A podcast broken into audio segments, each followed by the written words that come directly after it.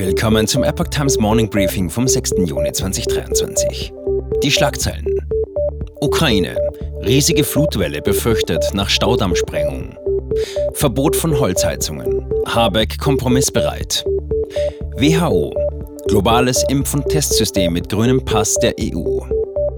Fokusthema. Wahlpanne bei der SPÖ. Andreas Babler neuer Parteichef. Und Inspiration am Morgen. Superfood Erdbeere.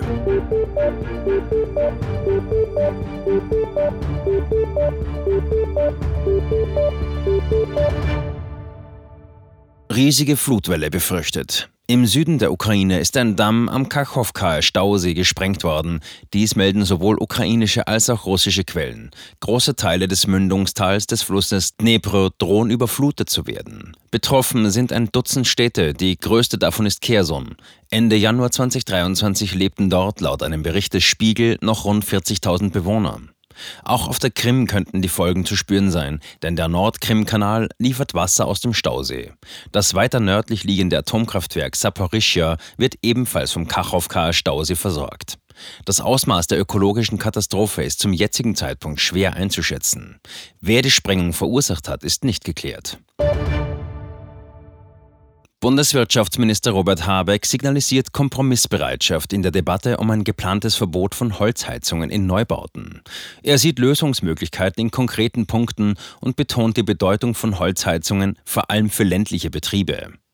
Der aktuelle Gesetzentwurf des Bundeskabinetts sieht ein solches Verbot vor, mit einigen Ausnahmen für Bestandsgebäude. FDP-Fraktionschef Christian Dürr hat am Wochenende mehr Möglichkeiten zum Heizen mit Holz gefordert.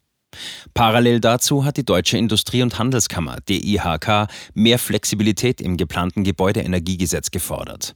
Zudem möchte sie längere Fristen für die Umstellung auf klimaneutrale Gebäude. Der stellvertretende Hauptgeschäftsführer Achim Derks verlangte vor allem mehr Spielraum für Innovationen, darunter die Nutzung von Biomasse und kohlenstoffneutralem Wasserstoff. Zum Fokusthema. Paukenschlag in der SPÖ. Eine neue Auszählung der Stimmen des Sonderparteitags der österreichischen Sozialdemokraten führte zu einem anderen Ergebnis als am Samstag bekannt gegeben.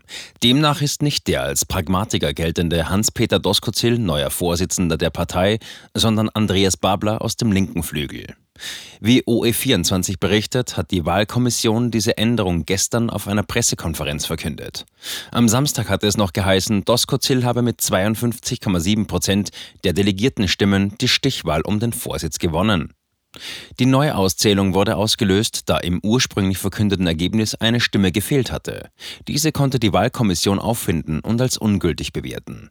Doch diese Entdeckung brachte weitere Unstimmigkeiten ans Licht. Wahlleiterin Michaela Grobesa erklärte, dass bei der ersten Auszählung einige Stimmen vertauscht wurden, was zu einer falschen Zuordnung und der Übertragung des Fehlers in eine Excel-Tabelle führte. Bei der korrekten Zählung erhielt Babler 317 Stimmen und Doskozil nur 280. Ein neuer Parteitag sei nicht erforderlich, so Grobesa. Der Prozess sei aus ihrer Sicht belegbar. Sie habe Doskozil auch bereits ihr Bedauern mitgeteilt. Die Stichwahl zwischen den beiden Erstplatzierten galt als Richtungsentscheidung. Der burgenländische Landeshauptmann Doskozil, der als Hardliner in der Asylpolitik galt, wollte sich als Pragmatiker profilieren. Er sah es als sein Ziel, Wähler zurückzugewinnen, die zur FPÖ unter Herbert Kickel abgewandert waren. Babler hingegen steht für eine stramm linke Ausrichtung der Partei. Er bezeichnete sich selbst in einer Fernsehsendung als Marxist. Inwieweit die SPÖ nun einen ähnlichen Weg gehen wird wie die Labour Party in Großbritannien unter Jeremy Corbyn, bleibt ungewiss. Der grüne Pass der EU geht global. Die Weltgesundheitsorganisation, kurz WHO, hat angekündigt, das digitale Covid-19-Zertifikat der EU auf weltweiter Ebene einzusetzen und weiterzuentwickeln. Sie wirbt damit, die Mobilität der Bürger auf der ganzen Welt zu erleichtern und die Weltbevölkerung vor anhaltenden und künftigen Gesundheitsbedrohungen, einschließlich Pandemien, zu schützen. In einer Pressemitteilung sprachen WHO und Europäische Kommission von einer wegweisenden Partnerschaft im Bereich der digitalen Gesundheit. Die Verlängerung des Covid-Passes stieß bereits im vergangenen Jahr auf Kritik in der Bevölkerung. Per Online-Befragung holte die EU im Vorfeld der Verlängerung ein Stimmungsbild ein. Fast 276.000 Rückmeldungen waren seinerzeit eingegangen. Der Tenor war durchweg ablehnend. Aktuell gibt es zudem eine Petition gegen einen Pandemievertrag der WHO, der mehrheitlich von der Bundesregierung unterstützt wird. Mehr als 500.000 Bürger fordern die Bundesregierung auf, diesen Vertrag nicht zu unterzeichnen. Nirgendwo auf der Welt haben Menschen so viel Angst vor dem Klimawandel wie in Deutschland. Laut einer aktuellen Ipsos-Studie beunruhigt das Thema hierzulande jeden dritten Bürger, während global nur 16 Prozent der Befragten den Klimawandel als größte Sorge sehen. Trotz ausgiebiger Berichterstattung in den Medien steht der Klimawandel auf Platz 7 von insgesamt 18 ermittelten Sorgen. Die größte Sorge für viele ist die Inflation. Ängste rund um Corona haben dagegen deutlich nachgelassen. Insgesamt nahmen weltweit über 20.000 an der Umfrage teil. Der ehemalige brasilianische Präsident Jair Bolsonaro muss sich ab 22. Juni vor dem obersten Wahlgericht Brasiliens verantworten. Ihm wird politischer Machtmissbrauch und unangemessenes Verhalten der Kommunikationsmittel vorgeworfen, was bei einer Verurteilung zu einer achtjährigen Ämtersperre führen könnte.